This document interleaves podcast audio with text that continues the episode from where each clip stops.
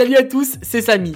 Avant de commencer cet épisode, j'ai le plaisir de vous annoncer que vous pourrez nous retrouver en chair et en os au rendez-vous de la location saisonnière le 31 mai prochain au Doc de Paris. Alors c'est vraiment l'événement incontournable pour tous ceux qui font de la location courte durée. J'y suis allé l'année dernière et j'étais agréablement surpris de l'organisation et de la valeur ajoutée de ce salon.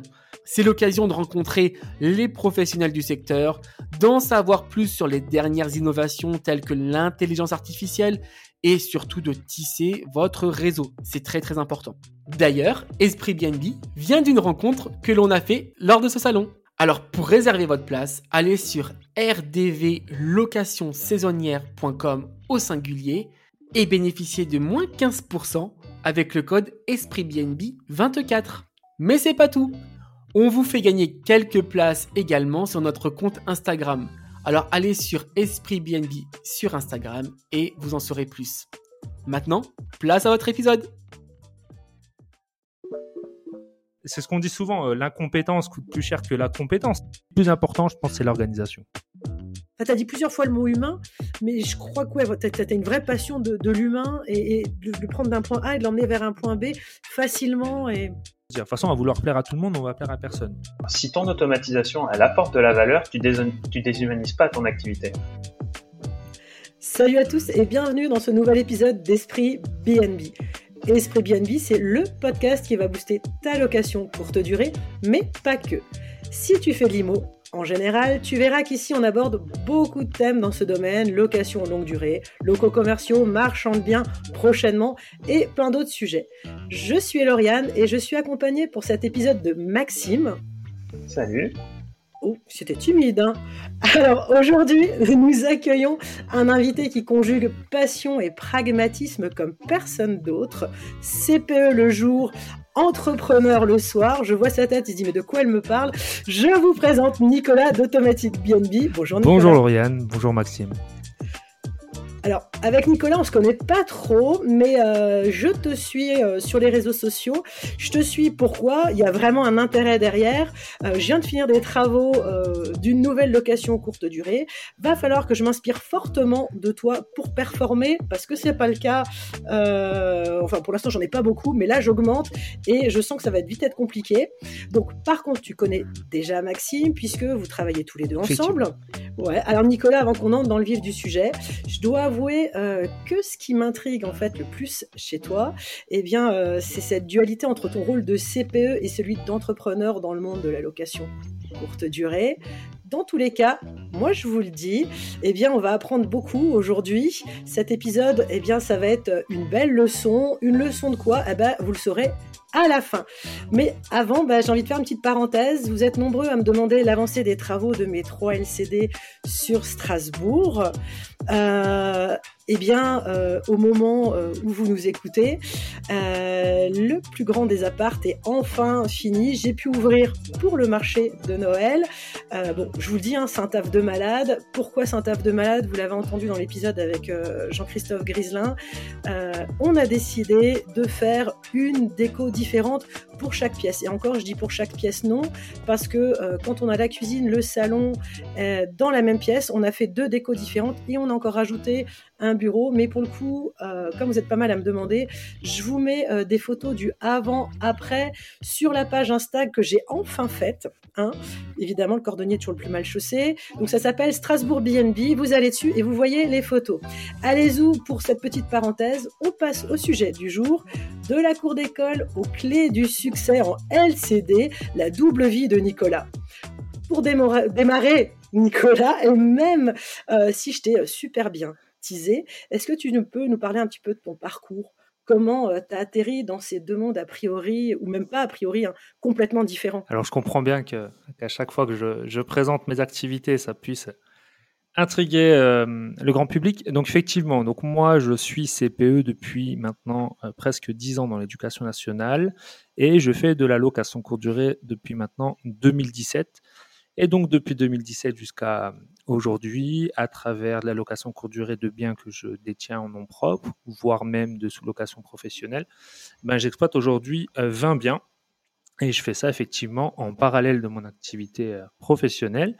Et puis, comme je n'en avais pas assez, et puis que j'aime bien effectivement transmettre beaucoup de choses, au-delà de ça, je fais aussi de l'accompagnement et de la formation pour aider effectivement les, loueurs euh, à développer leur, activité, justement, à pouvoir allier euh, leur passion, leur, leur vie de famille, leurs loisirs avec effectivement la location courte durée.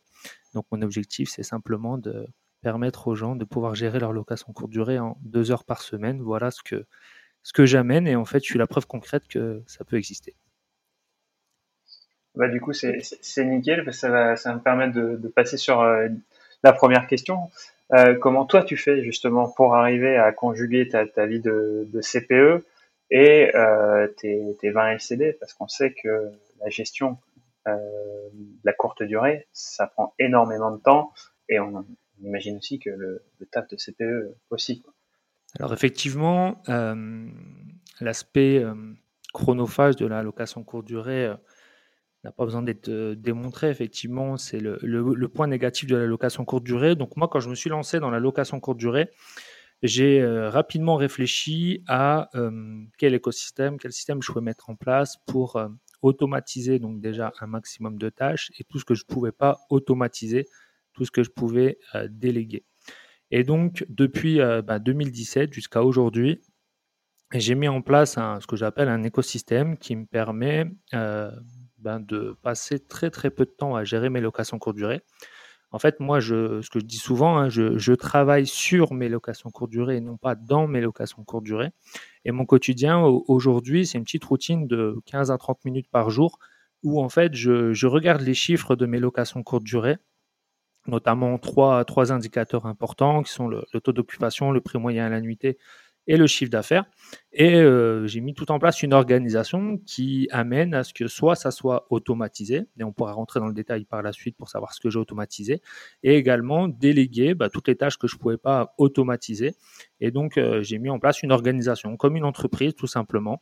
Et en fait, euh, mon entreprise devient, on va dire, un, actif où moi, je suis simplement le, pilote de, ce véhicule et au quotidien, bah, je vérifie simplement que, les indicateurs sur le tableau de bord sont, euh, bons. Et s'il y a effectivement des, problèmes dans les indicateurs indiqués sur le tableau de bord, bah, c'est moi qui modifie ça avec, euh, mes équipes. Mais j'ai mis, voilà, mis en place un, écosystème de, 2017 à aujourd'hui. Et aujourd'hui, c'est ce qui me permet d'avoir euh, du temps libre pour me consacrer ben, à différentes activités. Déjà, mon activité professionnelle, qui est avant tout pour moi un, loisir et un plaisir. Et d'autres tâches, je suis aussi bénévole dans, un club de rugby. Enfin, voilà, je, je, m'investis un, maximum. En tout cas, c'est là-dedans où, je, prends vraiment, je prends vraiment plaisir et puis euh, c'est comme ça que je me sens libre. Ok, ben en fait, tu, nous parlais donc de ta méthodologie, de tout ce que tu as mis en place pour automatiser. moi, parce que je m'intéresse hein, à, ce que tu fais, comme je l'ai dit, parce que je vais très vite rejoindre tes. Et donc, j'ai besoin de savoir un petit peu, tu vois, euh, bah, les grandes lignes de, ta méthode, ce que tu permets d'automatiser. Bref, explique-moi, moi qui fais tu vois, de la LCD pour l'instant, j'ai, j'en ai pas beaucoup, donc c'est assez, assez simple, mais qu'est-ce que cette méthode, elle va me permettre de, de faire en moins? Souvent on dit qu'est-ce qu'on peut faire en plus, là qu'est-ce que je pouvoir faire en moins? Alors, déjà, la méthode va te permettre de gagner du temps. C'est-à-dire qu'au lieu de passer deux heures par jour à gérer tes locations courte durée, avec ma méthode, tu vas en passer seulement euh, deux heures par semaine. Donc, en fait, ma méthode passe par différents points. La première, c'est déjà de faire une étude de marché. C'est la partie invisible de l'iceberg qu'on oublie souvent de, mettre en place. Cette partie-là, elle est extrêmement importante. C'est-à-dire déjà, avant même euh, de mettre en location son bien, c'est de savoir que recherchent nos voyageurs, quel type de voyageurs on va cibler, qu'est-ce qu'on va pouvoir leur vendre comme euh, upsell, quelle tarification on va pouvoir leur mettre en place, etc. C'est toute cette partie invisible de l'iceberg qui est extrêmement importante. Puisqu'il ne faut pas l'oublier, c'est que dans la location courte durée, on a nos voyageurs Bon, grosso, attends, je, te coupe juste. En fait, je me dis que là, j'ai tout fait à l'envers. Tu vois, j'ai lancé ma LCD et je suis pas venu te voir avant. Donc, mais j'étais dans les travaux. Tu vois, c'est toujours le problème. On est dans les travaux. On a à fond, il faut l'ouvrir, il faut l'ouvrir. Et en fait, ben, j'ai. Non, mais je le vois bien parce qu'effectivement, dans, dans ceux que j'accompagne, euh, ils me disent Ouais, j'ai mis mon annonce sur Airbnb, sur Booking, ça marche pas, ou j'arrive pas à avoir les mêmes résultats que toi. Comment ça se fait? Bah Parce que je leur dis tout simplement, enfin, c'est comme euh, tout business. À un moment donné, il y a un minimum, euh, une étude de marché à faire. C'est-à-dire que, en fonction du type de ville dans lequel vous êtes, vous n'allez pas cibler la même clientèle. Euh, ça peut être aussi bien des businessmen que des familles, que des couples. Ensuite, en fonction du type de logement que vous allez avoir, du quartier dans lequel vous allez vous situer, etc., vous n'allez pas mettre en place les mêmes choses. Je le rappelle souvent, euh, vos voyageurs sont des clients, votre produit, c'est votre appartement, votre logement, votre maison, et il faut que ce produit corresponde aux besoins de vos voyageurs. Mais à un moment donné, si vous ne savez pas quels sont euh, les besoins de vos voyageurs, vous pouvez automatiser, déléguer, faire tout ce que vous voulez. Euh, ça va pas être magique comme ça. Donc à un moment donné, ça c'est l'étape de base, c'est savoir qu'est-ce qu'on vend. Et pour ça, c'est très simple. Hein, il y a des méthodes très simples.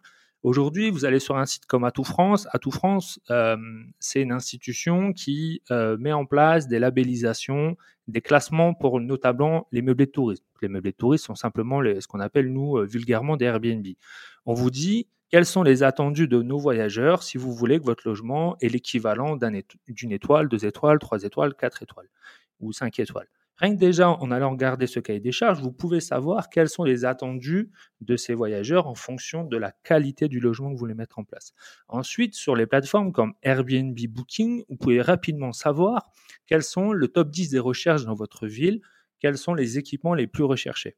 Et l'idée, c'est justement de mettre ça en place dans vos logements une fois que vous avez mis ça en place, bah, évidemment, quand on va mettre en place toutes les stratégies marketing pour optimiser votre annonce sur Airbnb, sur Booking, lorsque vous allez mettre de façon stratégique vos photos sur les annonces, les titres sur les annonces, bah, tout ça, ça va amplifier euh, le fait d'avoir plus de clics sur votre annonce et donc mécaniquement plus de conversions et donc mécaniquement plus de plus de, de, de conversions et de réservations. Moi, ce que ce que je, conseille aussi souvent, bah, comme je suis community manager aux gens avec qui je travaille, c'est aussi d'aller voir, les annonces des apparts qui entourent et d'aller voir les commentaires dans ces annonces. Alors ça prend un petit peu plus de temps, mais tu le fais pas non plus toutes les cinq minutes et d'aller voir ce que les gens vont dire. Tiens, il me manquait ça. On aurait pu rajouter ça. Et en fait, en allant voir ce qui manque chez les autres, en faire une force chez soi et apporter chez soi ce qui manque chez les autres. En fait, après, et ça, ça fait déjà partie de, de l'étude de marché que vous faites euh, au début. Et ensuite, effectivement, il faut avoir une veille professionnelle régulière pour savoir ce qui se fait comme tendance. On sait que la location courte durée, c'est quelque chose qui évolue très vite et c'est donc important de savoir euh, quels sont les attendus de vos clients. Ce qui existait il y a 5-6 ans dans la location courte durée, les demandes de nos voyageurs ont évolué. Je le dis souvent, le Covid est passé par là, l'exigence hôtelière est donc s'est accentuée dans la location courte durée et euh, les besoins de nos voyageurs d'il y a six ans sont pas ceux d'aujourd'hui, comme ce sont pas ceux euh, d'il y a euh, de la naissance d'Airbnb, qui est pas qui était pas du tout ça. Donc il faut vraiment euh, avoir une veille professionnelle. Et cette veille professionnelle, on peut les avoir en faisant tout simplement un, travail régulier que moi je fais tous les mois, c'est-à-dire de d'analyser mes indicateurs en fonction des indicateurs du marché. Quand tout à l'heure je disais que tous les jours je regarde mon taux d'occupation, mon prix moyen l'annuité ou tout simplement mon chiffre d'affaires. Ensuite, je vais le comparer ce que font les meilleurs de ma ville. Donc pour ça, il y a des applications comme AirDNA, comme PriceLabs. Et donc, quand mes indicateurs ne sont pas au vert, c'est-à-dire qu'ils ne sont pas meilleurs ou en tout cas aussi bien que le marché, je vais aller analyser et voir ce qui se passe. Et je vais aller voir pourquoi certains me surperforment. Je vais aller voir bah, quels équipements ils ont, euh, quel prix ils mettent en place, euh, quel type de logement ils ont, quelles sont leurs politiques. Mais ça prend quand même vachement de temps, bah, ça, non? En fait, si tu le fais une fois, ce qui est le plus long, c'est la première fois que tu le mets en place. Une fois que c'est tu sais quoi, on dirait mes clients quand je leur parle des statistiques en fait sur les réseaux sociaux. Je, te fais les mêmes réflexions. Alors Maxime, il, va me rejoindre parce qu'on était ensemble il y, a, il y, a, pas longtemps sur ça tout ce qui se mesure s'améliore. Cette phrase, maintenant, elle est là. ça. Et à un moment donné, euh, on peut pas conduire euh, une location courte durée ou des locations courte durée en fermant les yeux. Donc, à un moment donné, il faut avoir des tableaux de bord, il faut avoir des indicateurs. Là, je vous parle que de trois indicateurs. Je vous en dis pas 25, je vous dis pas que c'est une usine à gaz. Aujourd'hui, en 2023, c'est trois indicateurs. Vous utilisez un channel manager, euh, Super Best 24, Smoboost, que vous voulez, il vous les donne, ces indicateurs, en temps réel. Et ces indicateurs, vous pouvez les comparer à ceux de votre marché RDNA vous le permet, Pricea vous le permet. Donc maintenant, en temps réel, à l'inverse de peut-être d'autres marchés, vous pouvez récupérer ces données en quelques minutes. Et une fois que vous avez récupéré ces données en quelques minutes, votre rôle, justement, et moi, mon rôle, c'est d'apprendre euh, à mes élèves, ou en tout cas ce que j'ai appris, c'est-à-dire à analyser ces données et en fonction de ces données, à agir. Pour éviter de ce que je vois tous les jours sur Facebook, euh, pourquoi j'ai pas de réservation dans mon logement bah, J'en sais rien. Moi, je sais pas dans quel secteur tu es, je sais pas quel type de logement tu as. Bah, tu vois, on en parlait dans un de nos épisodes, là, je crois, le, un des tout premiers, peut-être même l'épisode 1, sur le fait de se professionnaliser. Mais quand tu as une entreprise, en fait, il faut rebondir en permanence. C'est le job euh, d'un entrepreneur, c'est de tout le temps, effectivement, sonder le marché et de tout le temps pouvoir rebondir et pas se dire, bah, tiens, bah, là, en tout cas, dans le cas de la LCD, ça fait deux mois, trois mois, quatre mois, six mois qu'il n'y a rien qui se passe. Non, en fait, tu perds, tu perds de l'argent à ce moment moment-là. Donc très rapidement, bah, faut rebondir. Et donc, dans ce cas-là, oui, effectivement, tu, et en euh, fait, une, fois que, une fois que tu vas analyser tes indicateurs, donc tous les mois, tu vas pouvoir vite savoir si le problème, c'est le prix, euh, le prix, pardon, si c'est ton annonce euh, qui est mal optimisée, c'est-à-dire peut-être les photos, le titre, ta description. Est-ce que c'est tes avis voyageurs Parce que c'est un indicateur aussi important. Et c'est après que tu agis. Donc, une fois que tu sais c'est quoi le problème, c'est facile de, de dire, bah voilà, je vais agir sur mon annonce, je vais agir sur mes prix, je vais agir, etc. Et les gens font l'inverse, c'est-à-dire ils voient qu'ils n'ont pas de résa, ils modifient tout sur leur annonce, alors que le problème c'était même peut-être même pas ça, c'est simplement peut-être que actuellement il y a moins de monde sur ton marché, ou peut-être qu'il fallait juste rajouter un ou deux équipements, j'en sais rien, moi une entrée autonome dans ton logement, peut-être euh, rajouter peut-être euh, une politique de prix différente, peut-être euh, mettre une restriction de nuit différente. De temps en temps, c'est juste des stratégies comme ça qu'il faut mettre en place. De temps en temps, c'est pas à modifier l'annonce. Ou de temps en temps, c'est c'est euh, tout simplement, euh, bah, comme je le disais tout à l'heure, le, le, fait que votre logement ne réponde pas aux besoins de vos voyageurs, bah, les gens ne cliquent pas sur votre annonce. Et tout simplement parce que vous n'avez pas mis en avant peut-être un point qui vous semble pour vous euh, pas indispensable, mais qui l'est en fait pour vos voyageurs. moi, je vois beaucoup de gens, ils ont des extérieurs et c'est pas mis en avant. Je vois aussi des gens, ils font des entrées autonomes, c'est pas mis en avant, alors que c'est le top 10 des recherches sur Airbnb. C'est vrai. Je suis la première. Et, alors, la place de parking. de parking. Hein. Enfin, il y a Ah bah si, ça je te le mettrai en grand, tu vois. J'en cherche là sur Strasbourg. D'ailleurs, s'il y a des gens sur Strasbourg qui nous écoutent, qui ont des places de parking, alors quartier Esplanade, j'en cherche trois. Merci. Non mais voilà, en tout cas. Mais euh, il y, avait un truc, Nicolas, qui est, que j'avais trouvé intéressant, puisque j'ai l'occasion, on a l'occasion, comme tu l'as dit, Lauriane, de travailler euh, ensemble.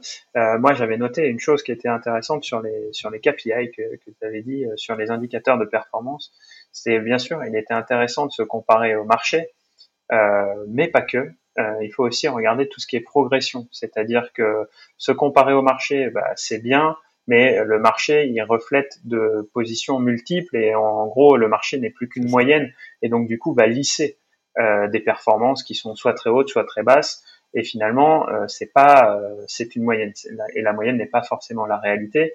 Et donc il faut aussi, euh, lorsque l'on regarde ces indicateurs de performance, regarder euh, sa, sa, progression ou sa diminution. Effectivement, quand on regarde ces euh, indicateurs, c'est important de, de, regarder aussi sa propre évolution. C'est-à-dire, est-ce que son, bah voilà, on parlait de trois indicateurs tout à l'heure, est-ce que son chiffre d'affaires évolue? Est-ce que son prix moyen à évolue? Est-ce que euh, sont, euh, bah, ça peut être d'autres indicateurs hein, qu'on peut prendre. Hein. Ça peut être le nombre de nuits moyens qui est loué dans notre logement.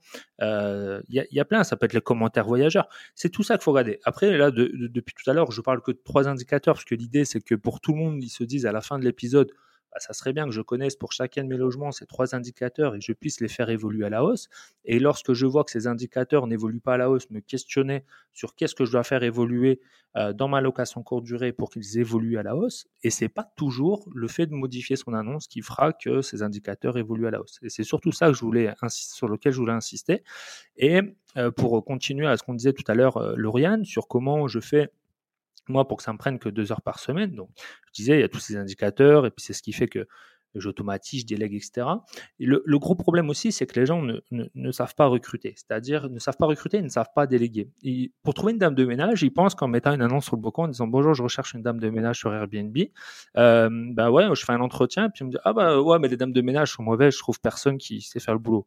Mais en même temps, est-ce que tu t'es questionné clairement de Qu'est-ce que tu attends de ta dame de ménage? Parce qu'on sait très bien qu'un prestataire de ménage dans le Airbnb, c'est pas que faire du ménage, c'est aussi contrôler plein d'autres points. Est-ce que tu as fait une checklist ménage pour vérifier que le ménage soit bien fait? Est-ce que tu lui as délimité des tâches? Est-ce que tu lui as dit quel résultat tu attends de, sa prestation, etc., etc. Il y a tout ça aussi à mettre en place. Et, et ça, tu le coaches dans ta formation Ça, c'est dans une partie, ben, ce que je disais, tout ce qu'on ne peut pas automatiser, évidemment, on peut le, le, déléguer. Et je demande à la délégation, bah, il y a la partie ménage, il n'y a pas que ça, il y a la blanchisserie, il y a la maintenance, etc. Mais le ménage, quand même, le nerf de la guerre. Mais effectivement, euh, recruter une, ce que j'appelle une équipe gagnante pour sa location courte durée, c'est extrêmement important. Et ça passe par, évidemment, alors mettre une annonce sur le bon coin, etc. Mais surtout, ce qui est important, c'est qu'est-ce qu'on euh, qu'est-ce qu'on recherche comme dame de ménage? Quel, quel champ d'intervention on va lui donner? Alors, ça veut dire que vous, déjà, clairement, sur une feuille, sur un tableau Excel ou autre, vous devez déjà définir quelle tâche vous allez lui donner. Comment vous, vous allez évaluer les résultats? Les résultats, c'est pas juste la propreté, parce qu'on sait très bien qu'une prestataire de ménage, on va lui demander bah, de vérifier que les équipements fonctionnent, qu'il y ait bien des piles dans telle ou telle euh, télécommande, que les ampoules fonctionnent, etc. Qu'il n'y rien de volé, qu'il n'y ait pas de couvert qui est disparu. Un prestataire de ménage, ça, s'il n'a jamais fait de Airbnb, le vous lui avez dit vous faites du ménage, bah, il fait le ménage. Il vous lui avait jamais dit explicitement de faire ça. Donc lui, alors moi, j'ai pas de prestataire de ménage, mais j'ai fait une checklist euh, pour mon mari parce qu'on est à deux sur ce qu'on a en LCD pour l'instant. Effectivement, comme lui, il est plus tête en l'air, j'ai vraiment fait une checklist parce qu'il se rendait pas compte. Il oubliait de vérifier euh, si bah, les pots de fleurs sont toujours à leur place, si le cadre il est là, si enfin, plein de petites choses qui à force. Et pareil, quand il rangeait, je lui disais, quand tu ranges, s'il y a de la vaisselle qui a pas été rangée, range toujours les assiettes au même endroit, les verres au même, tout, tout, tout est au même endroit parce que quand tu reviens, dans quand tu quand tu regardes l'appart, tu sais, ton œil sait exactement où sont les choses et très rapidement tu as fait, as fait, as fait un petit tour et tu sais ce qu'il y a besoin. C'est ce que j'appelle moi la standardisation dans mon activité, c'est-à-dire effectivement en standardisant, bah, tu sais à quel endroit se situe telle ou telle chose. Lorsque tu arrives dans le logement, tu peux facilement savoir s'il y a eu un problème, s'il manque quelque chose, etc. Et, et, c'est là-dedans où, c'est là où notre rôle d'entrepreneur, de loueur en location courte durée ou autre, qu'on ait un bien, dix biens ou, ou 50 biens, c'est là où notre rôle est important. C'est d'organiser, structurer, sécuriser euh, le, ben, les personnes avec qui on travaille, et là en l'occurrence nos prestataires de ménage. Et pareil, ce qui est extrêmement important, et ça on l'oublie souvent, le prestataire, on le dit souvent, le, ménage c'est le nerf de la guerre, c'est donc quand il y a un problème, c'est souvent avec cette personne-là qu'on va un peu se prendre la tête, se prendre le bec, qu'on va euh, évoquer des, problématiques. Il faut donc être avec une personne avec qui vous êtes en capacité d'échanger. Il y a des gens avec qui on se sent mal à l'aise d'échanger. Voilà, on est humain, on, le dit souvent, on est des êtres émotionnels. Il y a des gens avec qui ça passe bien, d'autres avec qui ça passe moins bien. Bah ça, déjà, lorsque vous faites un entretien avec une personne pour le ménage ou pour quelle que soit l'activité que vous allez lui déléguer, il faut être capable aussi de savoir si vous allez euh, alors, je, regarde Maxime parce qu'on a évoqué ça sur, un, il, y a, il y a 15 jours ensemble. On était là-dessus, sur est-ce qu'on partage les mêmes valeurs ou en tout cas, est-ce que la personne qui est en face de vous n'a pas une valeur qui est euh, antinomique par rapport à vous, qui fait qu'à un moment donné, vous savez que si à un moment donné, vous devez parler d'un sujet qui fâche, ça va clasher. Or, l'objectif de former un prestataire de ménage ou autre avec vous, c'est pas que ça clash dans 15 jours ou un mois.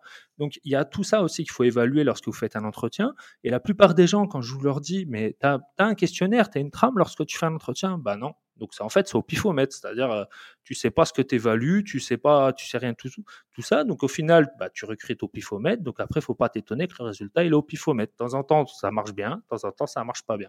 Et donc c'est tout ça. Donc le processus de recrutement, c'est euh, tout un travail en amont, c'est-à-dire comme je disais tout à l'heure, définir ses tâches, savoir qui on recherche, euh, quel type de personne on recherche en termes de personnalité, etc. Comment on va évaluer ce résultat. Euh, et, faire quel entretien on va faire avec cette personne, et après on recrute cette personne, et après on forme cette personne sur place. Et je regarde encore Maxime, parce qu'on a fait tout un, un, séminaire et un mastermind il n'y a pas longtemps là-dessus, et, et franchement c'était très enrichissant. La personne nous disait, il faut recruter lentement et virer rapidement, dans le sens où non, mais en fait, le problème, c'est que. Non, mais ça coûte cher. ça prend du temps, des nerfs et de l'argent. C'est ce qu'on dit souvent, euh, l'incompétence coûte plus cher que la compétence. C'est exactement ça. C'est-à-dire que nous, on fait l'erreur de recruter souvent dans l'urgence. Et je dis nous, et j'ai fait ces erreurs-là. Hein, c'est pour ça, je le dis en toute humilité. Et après, on sait, et quand on a cette personne-là, on dit, ouais, mais non, mais je peux pas la virer, ça va pas aller, etc. Alors que c'est tout l'inverse qu'il faut faire. C'est prendre son temps pour recruter, réfléchir à tout ce qu'on devrait mettre en place pour bien recruter quelqu'un. Et ensuite, bah, ça marche pas, ça marche pas. Mais en même temps, si tout ce qui a été mis en amont est bien fait, logiquement, la chance que vous viriez cette personne, en tout cas vous arrêtiez de travailler avec elle si c'est un prestataire euh, de service, eh ben, elle est infime. Mais c'est tout ce travail en amont. Et ça, c'est pour beaucoup d'activités, enfin, c'est pour beaucoup de tâches comme Mais c'est partout, hein. dans l'entrepreneuriat, c'est pour tout. Mais, mais ce travail-là, il est souvent pas fait parce que c'est la partie invisible de l'iceberg. C'est un peu comme tout à l'heure quand on parlait euh, de faire une étude de marché dans la location courte durée. C'est tout ce travail qui est ingrat, évidemment, qui ne paraît pas valorisant et qui n'est pas visible. mais tu bien fait, temps après, en fait. derrière, vous gagnez du temps, c'est énorme. Tu avais aussi le fait qu'avant, la, location courte durée, c'était entre guillemets, entre guillemets, hein, et puis alors des grosses, grosses guillemets, euh, facile. C'est-à-dire qu'on a vu, comme tu l'as dit, le, marché a drôlement évolué euh, par rapport euh, à ces 5-6 dernières années. Tu as le Covid qui est passé par là, tu as des choses où on attend aujourd'hui du... Bah, on attend, euh, été l'objet d'un de nos épisodes, hein, de, la professionnalisation. Les, voyageurs aujourd'hui ne, recherchent plus et même pénalisent l'amateurisme. et donc, si dans ta gestion de ton activité, tu es amateur, in fine, le rendu euh, aura ce, côté amateur, que ce soit dans la gestion de tes ménages, que ce soit dans la gestion de tes prix, que ce soit dans la gestion de tes annonces. Tout doit être euh, professionnalisé parce que sinon, euh, ce côté un petit peu brouillon, euh, c'est une somme de choses qui va faire que le, le, le château de cartes va, va, va, va s'écrouler. Euh, si tout est bien posé et toutes les bases sont bien solides, tu vas pouvoir monter, euh, tu vas pouvoir monter. Mais si tu es amateur sur les points clés en plus, euh, comme la gestion du ménage, euh, que tu recrutes du personnel parce que tu n'as pas le temps et je suis persuadé qu'il y a des gens qui recrutent du personnel de ménage sans même le voir et sans même aller présenter le logement à cette personne en lui disant bah de toute façon il y a une boîte à clés euh, le code c'est temps va faire le ménage là de toute façon tout y est tu m'envoies un texto quand il y a besoin d'acheter et à la limite on se croisera Sauf que là, ça ne peut pas marcher sur le long terme. des gens aussi qui ont jamais eu d'employés. Et ça, enfin, moi j'ai eu des salariés, donc je sais comment ça se passe. Maintenant, euh, enfin, c'est toujours le truc, quand tu es jeune, tu as envie d'avoir des salariés. Déjà, tu dis, j'ai mon entreprise, youpi. J'ai des salariés, youpi. Une fois que tu as eu tout ça, tu dis, hmm, on va déléguer à des prestataires, c'est eux qui les gèrent, les salariés. Mais euh, en fait, ce que je voulais dire, pour beaucoup, euh, n'ont jamais eu à même donner, euh, ou même jamais été chef d'équipe, ou même n'ont jamais eu à déléguer dans leur travail. Donc c'est encore plus difficile dans ton business quand tu sais ah pas le ben, faire. C'est sûr, et, c'est là où j'apprends aussi dans, dans l'accompagnement. c'est pour ça que je dis, ah, bah, il y a l'automatisation, il y a la délégation, il y a la standardisation. La, la délégation, c'est un art. Déléguer, c'est pas juste trouver quelqu'un sur Internet et dire, bah, aujourd'hui, c'est toi qui vas faire la blanchisserie, aujourd'hui, c'est toi qui vas gérer mes prix, aujourd'hui, non. Euh, il y a tout un, travail dans ce recrutement-là, que ce soit un prestataire de ménage, un prestataire de service quelconque ou un salarié. Dans tous les cas, il y a une phase de recrutement qui est invisible, mais qui doit être faite par vous en tant qu'entrepreneur ou propriétaire de votre location courte durée et qui est indispensable. En tout cas, si vous voulez déléguer, vous devez le faire. Et c'est ce que j'apprends à faire. Enfin, euh, on pose souvent ces questions-là, hein, mais aujourd'hui, euh, est-ce que vous avez une checklist simplement pour contrôler ce que fait vos dames de ménage? Oui ou non Oui, ok. Et où c'est et comment ça comment c'est mis en place quelque chose tout simple. Le contrôle, c'est pas pour fliquer, c'est qu'à un moment donné, on sait très bien comment fonctionnent les plateformes. Euh, lorsqu'on travaille sur avec Airbnb Booking, dès qu'il y a un souci, on vous demande des preuves. Si vous n'avez pas de preuves, c'est le voyageur qui gagne. C'est clair et net. Donc à un moment donné, et puis ça fait partie de la démarche qualité pour moi d'une activité, c'est-à-dire toujours d'être dans euh, l'évolution continue, dans la progression continue. Et donc pour ça, il faut aussi euh, contrôler ce qui se passe dans, nos logements, dans nos activités. Et en tout cas, moi, c'est tout ce que je mets en place pour aujourd'hui bah, gérer ces, 20 logements euh, à distance. Mais souvent aussi, moi, ce que je vois, c'est que tu en, as beaucoup euh, qui, euh, parce que je parle de l'entrepreneuriat et de, gérer des, équipes ou du personnel, qui euh, vont se dire, moi, le jour où j'ai des salariés, moi, le jour où je vais être plus humain que, enfin, du moins, c'est un petit truc qu'on a envie. Alors, rien n'empêche, on peut rester humain, mais par contre, on peut poser des limites et dire, voilà, moi, c'est le job que je te demande et il faut le faire mais on peut rester très, très humain là-dessus. Et justement, on en parlait, si à mon avis, si le job est pas fait, pouvoir gentiment venir dire, hey, tirer la sonnette d'alarme, c'est pas fait. Et ça, moi, je trouve hein, que c'est quelque chose que beaucoup de gens ont du mal, parce que finalement, souvent, alors moi, ça fait 20 ans que je suis à mon compte, donc je sais plus trop, mais j'entends un petit peu les échos à côté, où les gens râlent sur leur supérieur et tout ça, mais d'un autre côté, euh, il doit aussi donner des limites pour que le job soit fait en face. Et c'est ce qui doit arriver aussi euh, eh ben, euh, quand on a une équipe d'entretien, une femme de ménage, pouvoir à un moment donné dire, ok, ben, donc être très clair au départ, c'est comme tu dis, être très clair sur ce que tu lui demandes au départ, mais pouvoir dire aussi, euh, tout en bienveillance, là, c'est pas respecté, tu vois. Et ça, c'est dur, c'est très dur. Tu, bon, tu l'apprends avec l'expérience. Et à la hein. fois, je trouve c'est même, mais c'est dur, mais c'est en même temps plus humain et plus juste. C'est-à-dire que si euh, on, s'est mis d'accord euh, dès le début, Lauriane, on travaille ensemble, on s'est mis d'accord sur un résultat. Aujourd'hui, le résultat, il n'est pas atteint. Je ne l'ai pas atteint ou tu ne l'as pas atteint? C'est facile au bout d'un moment de se mettre sur une table et dire voilà, on s'est mis d'accord sur un résultat, il n'est pas atteint.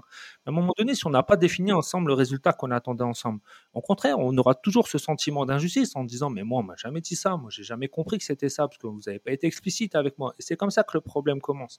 Et pour moi, je trouve que même c'est davantage humain euh, et juste de poser le cadre. D'ailleurs, c'est sécurisant de poser le cadre. Au début, c'est contraignant, on est d'accord, mais c'est sécurisant par la suite. C'est comme dans l'éducation avec les enfants. Et à un moment donné, cette sécurité, si elle est présente, bah, au contraire, je trouve, c'est ce qui permet une relation bien plus saine et plus sereine entre euh, un prestataire et puis euh, nous-mêmes, ou entre un salarié et ses supérieurs hiérarchiques. Mais quand les choses sont pas définies clairement, quand il y a trop de zones grises, trop de zones de flottement, et il y en a déjà assez parce qu'on travaille avec de l'humain et tout peut pas être cadenassé, si déjà ce qu'on peut cadenasser, on ne le cadenasse pas, bah, c'est sûr qu'à la fin, ça finit par... Euh, bah, on est des êtres d'émotion, donc au bout d'un moment, ça, crée des, des, problèmes et des relations distendues, et puis une fois que le enfin, l'accord est cassé, c'est fini. quoi. Et du coup, pour, euh, je, je, vais revenir un peu à la, à la base de, de notre discussion, mais euh, comment tu intègres ça, euh, donc ce, cette gestion dans ta, dans ta routine euh, quotidienne, hebdomadaire euh, C'est comment toi, parce que tu disais que tu travaillais entre 15 et, et 30 minutes par jour sur tes, tes LCD, comment tu intègres justement ce pilotage humain dans, dans ton dans ton automatisation, dans ta Alors moi, comme je disais, donc tous les jours, je regarde mes indicateurs. Mes indicateurs me permettent de savoir où, euh, dans quel sens on part, si on part dans la bonne direction ou pas.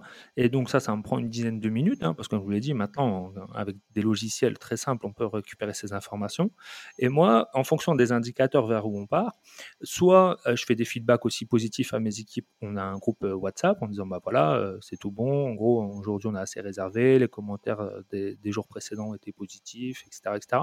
Ou à l'inverse, s'il y a un souci, euh, je sais pas, un mauvais commentaire, ça peut arriver, un manque de, manque de réservation, euh, etc.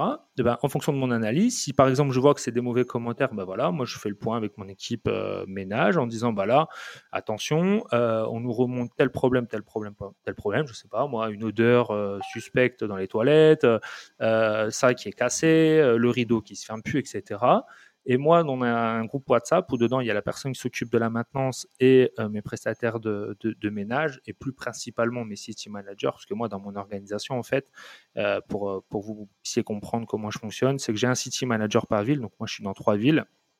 Et en dessous, j'ai euh, en dessous de ces city managers, j'ai mes prestataires de ménage. Mais au début, quand j'étais on va dire en plus petit comité, quand j'avais deux trois logements, j'avais pas de city manager. Je parlais directement à, mes dames de ménage. Maintenant, je parle directement à mes city managers, mais la pratique est exactement la même. Donc moi, je parle aujourd'hui à mes city managers, mais si aujourd'hui vous avez deux ou trois apparts, vous allez parler directement à vos dames de ménage et leur dire bah voilà, je te montre la capture d'écran, voilà les commentaires qu'on a eus. Il y a ça, ça, ça qui a été remonté. Je te demande aujourd'hui d'aller vérifier ça, ça, ça, ça et tu me mets, ben moi je dis super hot dans la checklist ménage ou dans la checklist incident s'il y a un souci ou s'il n'y a pas de souci. Enfin, en tout cas, tu, tu, me fais remonter que ça a bien été fait, bien été checké. Et après, tu peux même utiliser d'autres logiciels quand tu développes vraiment, où euh, tu peux suivre euh, vraiment tous les tickets de ton, de ton activité. Mais l'idée, c'est de comprendre qu'il faut mettre en place cette démarche-là. Après, évidemment, elle sera artisanale un peu, comme j'ai dit, là, avec un groupe WhatsApp, quand on a 2, 3, 10 ou même moi, là, j'ai 20 logements. Mais peut-être que si vous avez 50, 100 ou 200 logements et vous m'entendez aujourd'hui, l'idée, c'est d'avoir un logiciel qui permet euh, tout simplement d'avoir tous les tickets euh, problématique de vous de mettre les priorités sur ces tickets et donc derrière euh, vous de demander à vos équipes de régler tel ou tel ticket. en tout cas, moi dans ma dans ma routine quotidienne, ben voilà, j'ai 10 ou 15 minutes où j'analyse les données et pendant 10 ou 15 minutes, je donne les, les, priorités du jour à, mes équipes. Et eux, en fait, comprennent très bien, parce qu'en fait, ça, ça porte sur, euh, toujours sur des données, sur du factuel. C'est pas je crois que, je pense que. C'est factuellement, voilà, le commentaire dit ça, ou on a moins de réservations, ou euh, ben, au contraire, on a eu des excellents commentaires, on a plus de réservations, on a loué plus cher en prix moyen à l'unité qu'à l'habitude, ben, je vous félicite, c'est très bien, etc. Donc c'est aussi ça. Et, mais en tout cas, l'idée, c'est aussi quand vous échangez, moi tous les jours, j'échange avec mes équipes, l'idée, c'est pas de, par contre de leur parler que quand c'est négatif, c'est leur dire quand c'est positif. Ah, quand c'est positif, ouais. Ouais. Justement, j'ai une petite question. Donc, est-ce que tu as, as, une carotte pour tes équipes, justement, quand c'est positif? Est-ce que euh, ils ont peut-être, si à un moment donné, tout fonctionne bien depuis un petit bout de temps, tu as des bons retours, des bonnes notes. Est-ce qu'à ce moment-là, il y a un petit bonus? Est-ce qu'ils sont un peu plus payés Alors moi, je ne mets pas ça en place. Par contre, j'essaye de les mettre dans un, un bon cadre. C'est-à-dire, par exemple, la, semaine prochaine, donc moi, je me cache jamais, je suis, à, Dijon, donc la semaine prochaine, voilà, mercredi prochain, on se voit, je leur, offre un, resto. Lorsqu'il y a un, qui dit, bah voilà, moi aujourd'hui, je peux pas travailler, j'ai un problème, etc. Bah voilà, je, on trouve une solution pour, travailler sans lui, etc. L'idée, en fait, moi, c'est de les payer correctement. Euh, de, les, de leur permettre, bah voilà, quand ils doivent s'absenter, quand il y a un souci ou autre, évidemment, pas dans l'excès, mais voilà, avec bienveillance, de, de leur accepter ces, temps de disponibilité, ces temps libres. Et aussi, ben, la carotte, c'est voilà, de passer des moments ensemble. De temps en temps, je leur offre un, petit truc là-dessus, un resto ou un, ou un temps euh, convivial. Et euh, ça me permet en plus de les, de les voir en, physique, parce que c'est vrai que moi, comme j'habite à deux heures de mes logements, bah, je les vois très rarement en, physique. Et donc, ça, c'est aussi agréable. En fait, pendant longtemps, en fait, j'avais mis euh, enfin pendant longtemps. Au début, quand j'avais commencé, je mettais en place justement un peu ces effets bonus, etc. Et en fait, je me suis aperçu que c'est pas. C'est dur à ouais, gérer. c'est dur à gérer. Puis en plus, je me suis aperçu que c'est pas ce qui permettait d'avoir des meilleurs résultats. Moi, j'ai vu, c'est qu'en mettant en place cette organisation que j'évoque depuis tout à l'heure et en, en travaillant là-dessus, en me formant là-dessus, les résultats. C'est l'humain, le en fait, parce que l'humain, en fait, une fois que j'avais sécurisé toute l'organisation, etc. En fait, c'était bien plus important pour eux que euh, juste des, des, bonus, quoi. Parce qu'en fait, eux, ils avaient ce sentiment que les bonus, ils n'arrivaient pas à comprendre vraiment quand est-ce que ça arrivait, quand est-ce que ça arrivait pas. Parce que sans doute, je faisais l'erreur de. Effectivement, il y avait ce stress aussi de, du, que du résultat. Donc. Euh... Enfin, en tout cas, moi, je le, je le mets plus en place et c'est très bien. Ce qui est le plus important, je pense, c'est l'organisation. Et puis c'est plus sympa un resto tous ensemble. Et pour euh, rebondir un peu sur l'aspect euh, sollicitation des équipes, comme tu gères aussi de l'humain, euh, comment ça se concilie avec bah, ta vie pro à côté Comment tu fais en sorte que justement... Oui, sa vie pro, c'est sa vie de CPE, hein, si jamais. Hein. ouais, voilà, ta vie de CPE, comment tes locations courte durée ne viennent pas en fait perturber ton, ton, ton boulot de CPE euh, parce que bon moi je le sais mais tu, tu continues dans cette enfin tu continues t'es dans cette voie là parce que c'est un métier passion euh, c'est quelque chose qui te plaît euh, parce que moi j'avais la question aussi, c'est pourquoi tu n'arrêtes pas euh, ton boulot de CPE Parce souvent quand on, on, change de branche, euh, pour la plupart, hein, quand on les entend, c'est parce que bah voilà, je sors de la rat race, je euh, je prends euh, je prends un autre tournant, je veux gagner de l'argent, travailler moins. Toi c'est je veux gagner de l'argent, je veux travailler plus. Non, c'est pas travailler plus, c'est en fait non mais on le voit bien. ceux qui alors on dit réussir, même si la définition de réussir est, est un peu différente de chacun chacun d'entre nous, mais Quelqu'un a créé un business, n'importe quel business, l'a développé, se fait énormément d'argent. Ce qui se passe, c'est que son temps libre au quotidien, alors au début, il va se sentir en vacances, etc mais il va pas être euh, sous, le, sous un cocotier, sur les, le sable fin toute la journée. On le voit bien dans n'importe quel domaine. Il y a du boulot tout le temps. Un sportif de très haut niveau qui a fini sa carrière alors que, je sais pas, il est footeux, un footballeur, il est millionnaire, etc. Zinedine Zidane, il a repris le Real de Madrid, il les a entraînés, il s'est remis en danger. Euh, des, Didier Deschamps, etc. On parle de personnes qui sont euh, millionnaires, rien qu'avec leur activité. Euh, pourquoi ils se remettent en danger? Parce qu'en fait, euh, tout simplement, l'humain est fait aussi qu'il n'a pas besoin que de l'argent. Il a besoin de la reconnaissance, de se sentir utile, de, faire des choses qui lui plaisent. Moi, aujourd'hui, j'ai une activité professionnelle qui me plaît. Mon activité professionnelle, c'est m'occuper des jeunes, etc. Moi, à la base, avant d'être CPE, j'étais éducateur spécialisé. Ça me plaît bien. Moi, quand je me suis lancé dans l'immobilier, mon objectif, c'était par contre de gagner plus. Parce qu'en fait, euh, en tant que fonctionnaire, ou même quand j'étais éducateur euh, spécialisé, nos salaires sont vite plafonnés. Et donc, si à un moment donné on veut gagner plus, il faut euh, ben, attendre tout simplement qu'on on évolue dans les échelons. Moi, je me suis dit, je ne vais pas attendre ça. Et donc, je vais investir dans, dans l'immobilier. Au début, c'était dans euh, l'immobilier en location longue durée. Puis après, je me suis euh, mis dans la location courte durée. Et aujourd'hui, j'ai trouvé le meilleur des deux mondes. C'est-à-dire, je gagne plus et en même temps, je vis de ma passion, c'est-à-dire euh, de m'occuper des jeunes. Ce matin, je, voilà, j'étais en mode CPE. Aujourd'hui, je tourne le podcast. Enfin, cet après-midi, je tourne le podcast avec vous.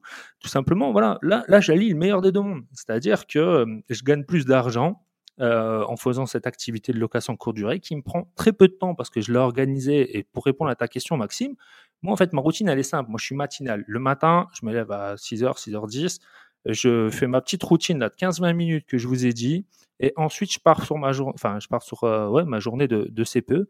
Je suis jamais embêté de la journée sur mes locations courte durée. J'ai automatisé l'entrée, les prix sont automatisés avec Price Labs, mes annonces sont créées, mes équipes savent exactement ce qu'ils doivent faire. S'ils m'appellent, c'est vraiment qu'il y a un gros, un gros souci. Et donc, ils m'appellent très peu, parce qu'on n'a pas non plus des très très gros soucis tous les jours, et heureusement. Ensuite, euh, tout, est, tout est géré parce que chacun sait ce qu'il a à faire. Et moi, j'ai aussi un leitmotiv, c'est quand un jour, bah, ça peut arriver, hein, il y, a, y, a, quelque chose qui arrive qui n'était pas prévu.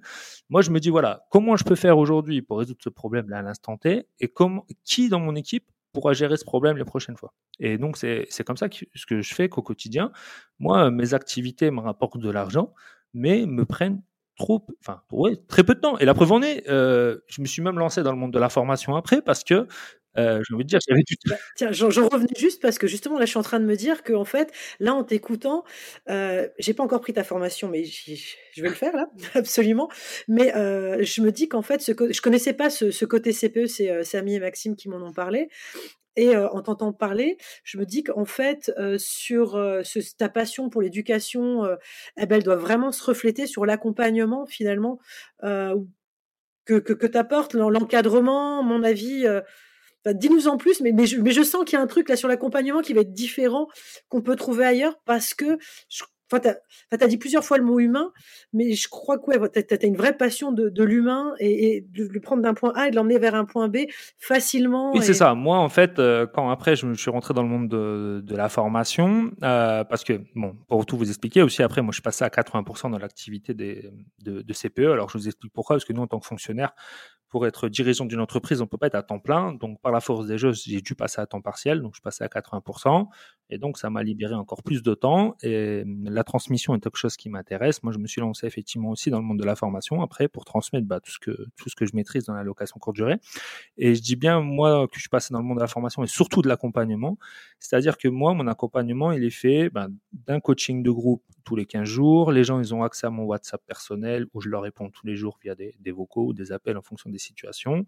Et évidemment, il y a aussi des, des, des vidéos, mais je voulais pas être dans la partie où je vous transmets que des vidéos et débrouillez-vous. Moi, je veux vraiment, et c'est pour ça qu'on fait souvent aussi un, un, appel stratégique avant de que la, la, personne rentre dans mon accompagnement ou ma formation, ou même quand je fais euh, des lives, c'est toujours, enfin, quand je fais des webinaires, c'est toujours en live parce que je veux répondre aux, questions en direct aux gens pour être sûr et certain que les gens qui rentrent dans mon accompagnement correspondent à ce que je recherche moi comme personne et surtout que je peux réellement les aider. Aussi, et qu'ils aient bien compris où ils vont mettre les pieds. C'est-à-dire que moi, ce que je vous dis, c'est que on peut automatiser, déléguer, etc. Aujourd'hui, ça me prend deux heures par semaine. Par contre, et je le répète souvent, c'est pas une baguette magique pour en arriver là. Il y a une mise en action à faire. Il y a un travail à faire comme tout à l'heure je l'ai dit, bah, faire l'étude de marché, etc. Je vous explique comment faire, mais je ne vais pas le faire à votre place. Moi, je vous accompagne, je vous donne la main pour le faire. Par contre, je ne le fais pas à votre place.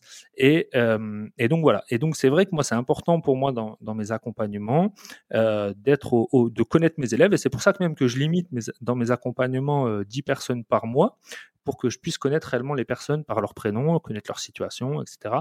Euh, et je suis pas là à, à lancer des publicités, à, enfin je suis pas là pour critiquer non plus, hein, mais je ne lance pas des publicités à tout va juste pour vendre des formations vidéo. C'est pas du tout mon, ma manière de voir les choses. Et d'ailleurs, comme moi, moi aussi, je, je, je suis un consommateur d'accompagnement et de formation. Je vise plutôt des gens ou, enfin, des, des, formations, des accompagnements où il y a vraiment de la relation humaine. C'est d'ailleurs pour ça, hein, rien que dans la sémantique, hein, tu parles plus d'accompagnement que de, de formation, puisque c'est euh, bon, moi, je, je, suis un peu partie prenante hein, dans le truc, puisque avec ma Comimo, on accompagne euh, on accompagne Nicolas sur toute la partie marketing et communication. Mais c'est vrai qu'il y a vendu, vendu, ouais. Non mais je, je, je, je, déclare mon étiquette quand même parce que on fait un peu de promo quand même. Mais non mais c'est de dire voilà il y a, il y a bien sûr cette partie en ligne avec des, des vidéos, mais c'est surtout toute cette partie euh, accompagnement où en fait on n'est pas seul parce que derrière, euh, comme tu dis, automatiser, euh, déléguer, ça peut pas non plus, ça prend toujours. Euh, toutes les méthodes, euh, la méthode doit pouvoir s'appliquer à une situation Effectivement, spécifique. celui qui a donc, du coup, il faut que chaque conseil trois appartements, 30 euh, logements ou une conciergerie fait de la sous-log, il n'aura pas exactement les mêmes besoins. La vidéo va lui permettre que lorsqu'on va échanger ensemble, on va parler avec les mêmes termes, on va se comprendre, on aura au moins une même base théorique. Et après, mon objectif justement dans mon accompagnement, et lorsqu'on fait les coachings de groupe ou dans les WhatsApp perso, c'est bah voilà, d'adapter en fonction de ta situation à toi, euh, en fonction si tu as une activité professionnelle à côté, si tu fais autre chose, etc. Donc, euh, donc voilà. Et ça, c'est extrêmement important. Et c'est pour ça que de temps en temps, même j'ai des gens au téléphone, je leur dis, mais je peux pas t'accompagner. Parce que ça, je ne maîtrise pas. Voilà, je, je suis honnête, je suis non, mais vaut mieux le ça, je ne maîtrise pas. Tu vois, j'ai beaucoup de gens aussi qui me contactent pour me poser des questions très très poussées, juridiques, dans les compositions de, enfin, dans la création d'entreprises. Moi, je leur dis, voilà, je suis pas un expert comptable, je suis pas un avocat juriste, enfin, fiscaliste, etc., ou un avocat des affaires. Donc, y a, je peux vous dire mon expérience, ce que j'ai fait, etc., mais je ne prétends pas vous donner des conseils là-dedans. Donc, et ça, par exemple, souvent, je les, je les renvoie vers des gens que je connais, mais ça, je ne maîtrise pas, par exemple c'est souvent que quand on voit les, podcasts aujourd'hui, euh, qu'on écoute différents types de podcasts, qu'on voit des, des parcours euh, en location courte durée, aujourd'hui on a tendance à un peu à, enjoliver le truc en se disant on a affaire qu'à des gens qui ont des, euh, des dizaines, des vingtaines, voire plus de locations en courte durée et qui finalement vivent de ça, mais je, une énorme majorité d'exploitants en courte durée, de loueurs en courte durée, ont un métier à côté finalement, et ont une, enfin, un métier, une activité, une passion, euh, n'importe quoi, euh, des enfants à gérer. Et euh, la, la, question de l'automatisation euh, et de l'optimisation de son activité, elle est, elle est au cœur euh, des problématiques de ces gens-là. Et on constate de plus en plus de personnes aussi qui arrêtent la location courte durée parce qu'il y a une gestion qui est trop chronophage et qui du coup n'arrive pas à optimiser et se disent la gestion de ma, ma location courte durée, en fait, n'est pas rentable. Euh, ça me rapporte à peine plus de, sous que si je la mettais en location meublée classique. Euh, et en plus, j'y passe énormément de temps. Et donc, voilà, on se rend compte quand même que c'est, euh, malgré les images qu'on a sur Instagram, tout ça, le, le, les, les, gens qui ont une activité à côté de la location courte durée, c'est quand même une majorité.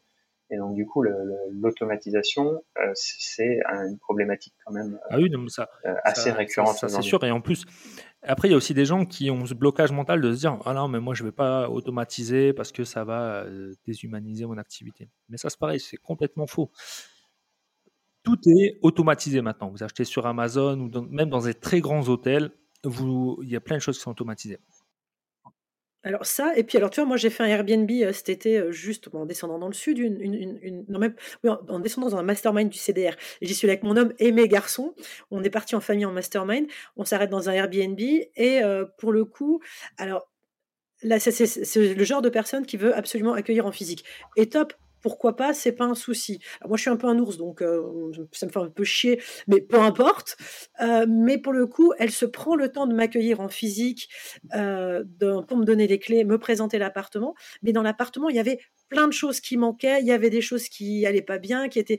Et, finalement, j'aurais préféré que l'appartement soit plus automatisé, que qu'elle prenne ce temps à chaque fois pour accueillir les gens, tu vois. En plus, là, comme elle est sur un lieu de passage, je pense qu'elle a des gens qui viennent à chaque fois que pour une nuit les gens qui font du, nord au sud ou du sud au nord. C'est ça, donc il euh, faut toujours se poser la question si ça apporte une valeur. Et puis, je répète, hein, dans, le top 10 des recherches sur Airbnb Booking, c'est l'entre autonome.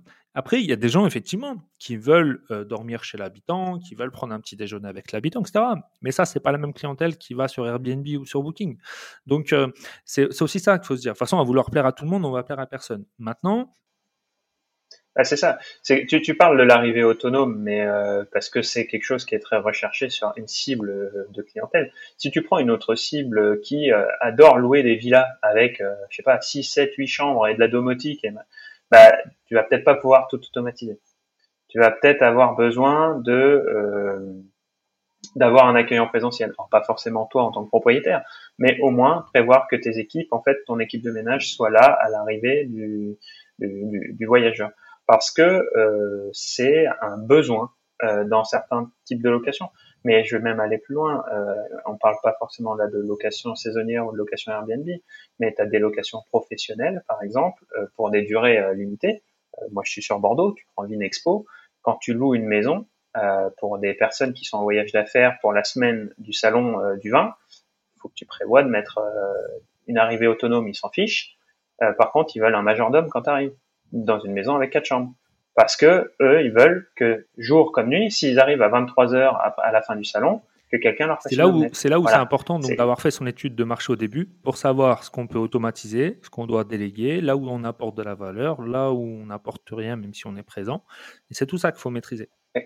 C'est ça qui est intéressant, c'est là où tu apportes de la valeur. Si ton automatisation, elle apporte de la valeur, tu, tu déshumanises pas ton activité. Par contre, euh, si mettre un humain, ça apporte de la valeur, eh ben, il faut pas non plus automatiser à outrance. Voilà, c'est, c'est- euh, c'est- c'est- je vais je vais te prendre un exemple complètement bâtard, mais euh, les machines à pizza là que tu vois sur les bords des routes. Non, mais c'est vrai, si si ça se trouve, elles sont très bonnes. Mais est-ce que tu as envie d'acheter un truc à un robot? Jamais acheté, justement. bah voilà, mais moi j'y suis jamais allé parce que je me suis dit, bah, c'est quand peut-être qu'à l'inverse, euh, les routiers vont prendre parce que ça les intéresse. Bah ouais, parce que 24 sur 24 aussi. hein. Voilà, c'est ça. À 4 heures du matin, t'as faim, euh, t'as- que ça. T'as pas Moi, j'ai un autre exemple. Euh, si tu fais une LCD euh, dans euh, des, des villes thermales, où pour le coup, tu as une clientèle bien plus âgée, là, effectivement, dans ton étude de marché, tu, tu sais que ces personnes-là, elles préfèrent plutôt être accueillies, elles préfèrent plutôt que tu leur expliques, parce que souvent, les personnes plus âgées, bah, juste un code Wi-Fi à mettre dans un téléphone, c'est la fin du monde. Et donc, Ah, mais là, même une boîte Ouais, bah, même une boîte à clé, tu vois. Oui, c'est vrai. Même une boîte à Et, clé. et à l'inverse, si tu sais que tu accueilles des personnes âgées, tu vas peut-être pas mettre trop de domotique ou d'équipements trop high-tech dans tes logements parce qu'ils vont vite être en difficulté, euh, etc., etc. Donc c'est là où c'est important. Et pareil, si, si tu vises une clientèle qui est à côté des centrales nucléaires où euh, tu tu vas pas viser le même type de logement. Parce que par exemple, à côté d'une centrale nucléaire, les gens, ils ont euh, ce qu'on appelle un, panier pour pouvoir euh, payer leurs déplacements. Ils préfèrent euh, être dans un logement à 5 ou 6, partager ce, ce, ce, ce lieu pour pouvoir ben, gagner sur les frais de, de déplacement et gagner plus d'argent à la fin du mois. Donc là, tu vas pas faire des T2 par exemple ou des studios à côté d'une centrale nucléaire. Donc c'est tout ça et ça revient toujours à ce que j'ai dit au début de ce podcast, c'est l'analyse de marché. Une fois que l'analyse de marché elle est faite et qu'elle est faite régulièrement après avec des analyses d'indicateurs, vous pouvez derrière euh, savoir ce qu'il faut mettre en place et ça a du sens. Si par contre vous faites euh, au pifomètre parce ou parce que le voisin ou la voisine vous a dit de faire ça et vous vous reposez sur aucune data, aucune donnée tangible, bah, c'est sûr que vous allez euh, droit dans le mur. Surtout que la concurrence est de plus en plus élevée. Moi, j'ai une petite question. Euh, finalement, euh, on a parlé du fait que euh, d'être CPE, bah, ça t'a aidé dans l'accompagnement, dans la location et tout ça. Mais est-ce que inversement, finalement, cette deuxième vie que tu t'es créée à côté avec la location, est-ce que ça t'a apporté quelque chose dans ton côté CPE Oui, Ou- parce que pas? bon, après, souvent le, le métier de CPE, il, il est juste, on le voit juste, et, et je l'ai vu pendant très longtemps avant que je sois CPE, comme la personne qui vous met des, des punitions, des sanctions. Mais on, a, on a un panel d'activités bien. Moi, ça dépend. J'ai des enfants 10 et Ouais. pour le coup, bah, avec, la C- avec le CPE, pour le coup, quand on a des enfants 10, eh ben, on voit le CPE complètement Donc différent. effectivement, on, accompagne bah, des, des enfants en situation de handicap, ou on peut, accueillir- on peut accompagner aussi des, des enfants dans le cadre de leur orientation, enfin des jeunes dans le cadre de leur orientation, etc. Et ce qui a changé, bah, c'est surtout notamment dans le cadre de l'orientation, c'est-à-dire euh, dans, dans, dans la manière de, de, de, de voir les choses. Parce que c'est vrai que souvent, euh, lorsqu'on travaille dans l'éducation nationale, qu'on soit euh, enseignant, CPE ou autre, on a souvent eu cette chance d'avoir un parcours assez linéaire. Voilà, on est à l'école euh, primaire, au collège, au lycée, on était à l'université, on a eu nos diplômes. Derrière, on a eu un concours d'État et puis euh, maintenant, on est fonctionnaire. Donc, on a l'impression que euh, tout le monde doit fonctionner de, cette manière-là. Sauf que ça, c'est une minorité des gens. La majeure partie des gens ont des parcours euh, chaotiques, mais c'est pas négatif quand je dis ça. C'est des parcours, voilà, ils sont pas linéaires. Et, ça me permet de, de voir ça. Et ça me permet aussi, moi, et souvent je me prends la tête avec les entrepreneurs dans ce sens-là. Pour moi, le, monde du salariat ne s'oppose pas au monde de l'entrepreneuriat et vice-versa. Il y a des gens qui sont faits que pour être salariés, il y a des gens qui sont faits juste pour être entrepreneurs. Moi, ce que je dis souvent à l'élève, c'est pas que tu veux faire plus tard, mais qui tu veux être plus tard. Et en fonction de qui tu veux être plus tard, bah, il y a bien quelque chose qui va te, te plaire. Mais voilà, ce qui est important, on le dit souvent, hein, c'est le parcours, c'est pas l'arrivée, et donc qui tu es au quotidien. Et ça, c'est vrai que ça m'a fait beaucoup évoluer parce que ben, ce que j'apprends dans le monde de l'entrepreneuriat, je l'aurais jamais appris dans le monde de l'éducation nationale et vice versa. Euh, tout ce que j'apprends dans le monde de l'éducation nationale aussi, dans la partie humaine, etc. Je le revis pas spécialement toujours dans le monde de l'entrepreneuriat. Donc moi voilà, ça me permet de, trouver un équilibre, mais qui est aligné par rapport à moi, à mes valeurs, à qui je suis, etc. Et c'est pour ça que moi je suis jamais dans le blanc ou noir en disant euh, c'est pas parce que moi je fais ça que tout le monde doit faire pareil. C'est euh, mais par contre si tu veux faire comme moi, bah, je peux t'expliquer comment j'ai fait et comment je peux t'aider à le faire. Alors, on arrive presque à la fin de ce podcast. Euh, allez, peut-être encore deux questions. J'en posais une, Maxime en posera une aussi. Euh, tiens, qu'est-ce, bah justement, comme on parle de ça, qu'est-ce que tu pourrais donner là vite fait comme conseil euh, à quelqu'un bah, qui a une passion ou son métier lui plaît et euh, qui a pas envie d'abandonner ça, mais qui en même temps veut saisir l'opportunité de la location courte durée ou peu, peu importe l'immobilier en général. Bah, hein.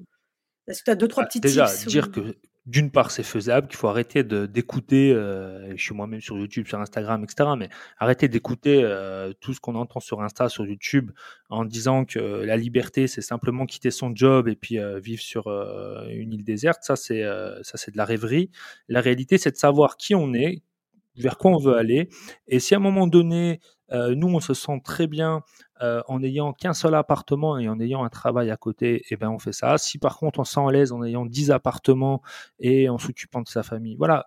On fait, en fait, l'idée, c'est surtout, je me dis, il faut que vous soyez aligné avec vous-même. Il faut que lorsque vous allez vous coucher le soir ou lorsque vous vous levez le matin, vous vous dites, voilà, j'ai un sens dans ma vie et je suis pas en train de suivre comme un mouton ce que font les autres. Et ça, c'est important pour moi. Bah, Non, mais effectivement, c'est ça le problème, c'est qu'on est je toujours pas mouton, ah, bah, ouais. faire comme tout le monde. Il faut qu'on se marie, on ait des enfants, j'ai un chien, je vais au boulot, métro, dodo, j'ai un ou deux apparts pour ma retraite. Non, ça, ça, c'est peut-être certains se sentent à l'aise avec ça. Si toi, tu te sens pas à l'aise avec ça, si même aujourd'hui, tu n'as pas envie d'investir dans l'immobilier et pas faire de la location courte durée, fais-en pas. Si ton dada, euh, c'est de faire un business en ligne, fais un business en ligne. Si ton dada, euh, c'est de vendre des produits physiques, vends des produits physiques. Si à partir du moment où ça s'aligne avec tes valeurs, avec qui tu es et tu te sens bien, fais-le. Voilà, la liberté, c'est pas juste gagner beaucoup d'argent. hein. Exactement. Maxime, tu as peut-être encore une dernière question? Euh, une dernière question. euh, non, parce que quand va sortir le podcast, euh, ce sera fini, mais je, je t'aurais demandé ton pronostic pour la Coupe du Monde de rugby. Mais c'était pas ça Ça, tu veux des tuyaux là maintenant Quoi, non, non, c'est- c'est- ces podcasts. Pour toucher la, la cible du sud-ouest, parce que euh, voilà, on a, on a On parle besoin. beaucoup de Strasbourg, c'est ça Non, Bordeaux Ouais, et Strasbourg, ça va, on est pas mal quand même dans la diagonale. euh, je, suis- je suis pas très loin de toi, Lauriane. Non, non, non, non, c'était. Euh, euh, Lauriane m'a fait une, une, une grande liste de questions que j'ai pas respectées. Allez, la dernière, pendant le- juste la dernière.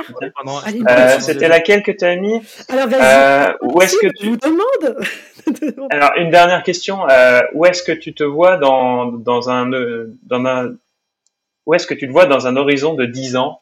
Euh, quels objectifs tu te donnes, euh, aussi bien, euh, en fait, sur les trois aspects euh, de, de, de, de ta vie pro, c'est-à-dire aussi bien en tant que CPE, en tant que euh, exploitant de courte durée et en tant qu'accompagnateur formateur. Alors déjà, euh, dans 10 ans, je me vois toujours dans ma petite bourgade euh, dans le Haut-Jura, c'est-à-dire que, ou en tout cas dans une bourgade qui ressemble. C'est-à-dire que moi, j'aime bien être dans l'anonymat, être tranquille. euh, dans, dans- Non, mais moi, voilà, j'aime bien le sport, la nature, et ça, moi, c'est ce qui me fait plaisir le, le matin. Moi, quand je vais à, à Paris pour des masterminds, des masterclass, etc., c'est bien pendant 48 heures, mais je suis content de rentrer euh, chez moi, pour être honnête.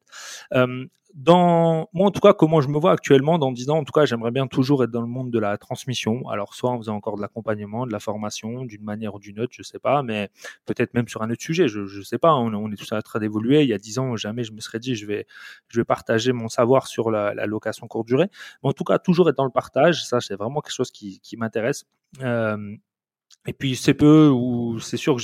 Alors, soit je serai encore CPE, soit je serai dans le monde de l'éducation spécialisée encore, parce que je suis diplômé d'État là-dedans. Euh, en tout cas, je reste.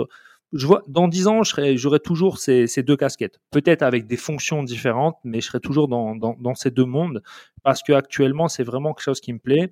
Et pourtant, à côté, j'ai investi, hein, parce qu'au début, quand j'ai commencé à investir, l'idée, c'était, euh, oui, ben, c'était quitter mon job, quitter la red race, un peu comme je voyais partout. Puis en fait, je me suis aperçu, et surtout, je l'ai vu pendant le Covid, hein, quand, euh, quand en gros, j'avais juste mon business à gérer, mon immobilier. Euh, bah, en fait, je me suis pas plu. Je me suis dit, mais moi, être dans un ordi tous les jours ou voir personne, etc., je me plais pas du tout. Et moi, je sais que, et c'est pour ça, même, je disais tout à l'heure, moi, j'ai une autre casquette, je je suis dirigeant dans un club de rugby à côté, parce que moi, c'est quelque chose qui me plaît, je m'occupe des jeunes, etc. Et je pense que d'une manière ou d'une autre, même si un jour je devais quitter mon métier de CPE, euh, bah, je m'investirais, je sais pas, dans une asso qui s'occupe de jeunes euh, ou autre. Et, et, et ça, c'est sûr et certain. Donc, en tout cas, euh, je serai toujours dans les mêmes mondes, peut-être avec des casquettes différentes, mais ça, c'est sûr et certain. Ok, eh ben merci. Euh, bah, je vais conclure cet épisode parce que je vois euh, Maxime qui a un rendez-vous et ça fait cinq minutes qu'il regarde l'heure là et qui se dit mais ils vont jamais arrêter. Mais c'est pas grave, vous inquiétez pas parce que Nicolas, vous allez voir, on va le revoir. Donc on est à la fin de cet épisode. Si vous voulez plus d'infos sur Nicolas, euh, on vous met en dessous, vous pouvez regarder son Instagram, comment accéder à son accompagnement, bref, toutes les infos. Vous voulez en savoir plus, vous contactez Nicolas et vous aurez tout ce qu'il faut. Automatique BNB. Automatique BNB, oui, oui, oui, automatique BNB. Mais tout ça, c'est noté. Donc, un épisode super inspirant, surtout pour moi, je l'espère pour vous aussi. Moi, j'ai appris plein de choses.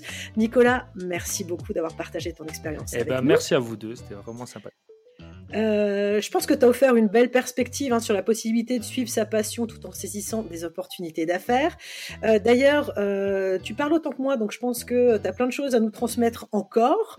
et pour le coup, avec Samy et Maxime, on s'est dit qu'on prévoirait bien un deuxième épisode avec toi, un épisode plutôt sur eh ben justement sur travailler, faire de la LCD et puis justement être fonctionnaire parce que moi j'en vois beaucoup qui euh, sont fonctionnaires dans les masterminds et qui nous disent c'est très compliqué, il y a plein de problèmes.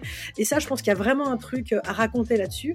Donc j'en dis pas plus, je tease un épisode qui arrivera euh, peut-être dans 15 jours, 3 semaines après celui-là, on va voir ça. En tout cas, merci à vous de nous avoir écoutés. Pour rien louper, eh bien, bah, vous vous abonnez. Moi je vous dis rendez-vous mardi prochain, ça sera ou moi ou Maxime ou Samy ou les trois, on verra. C'était Lauriane. Maxime et Nicolas pour Esprit BNB. Bye bye. À bientôt. Ciao. Ciao.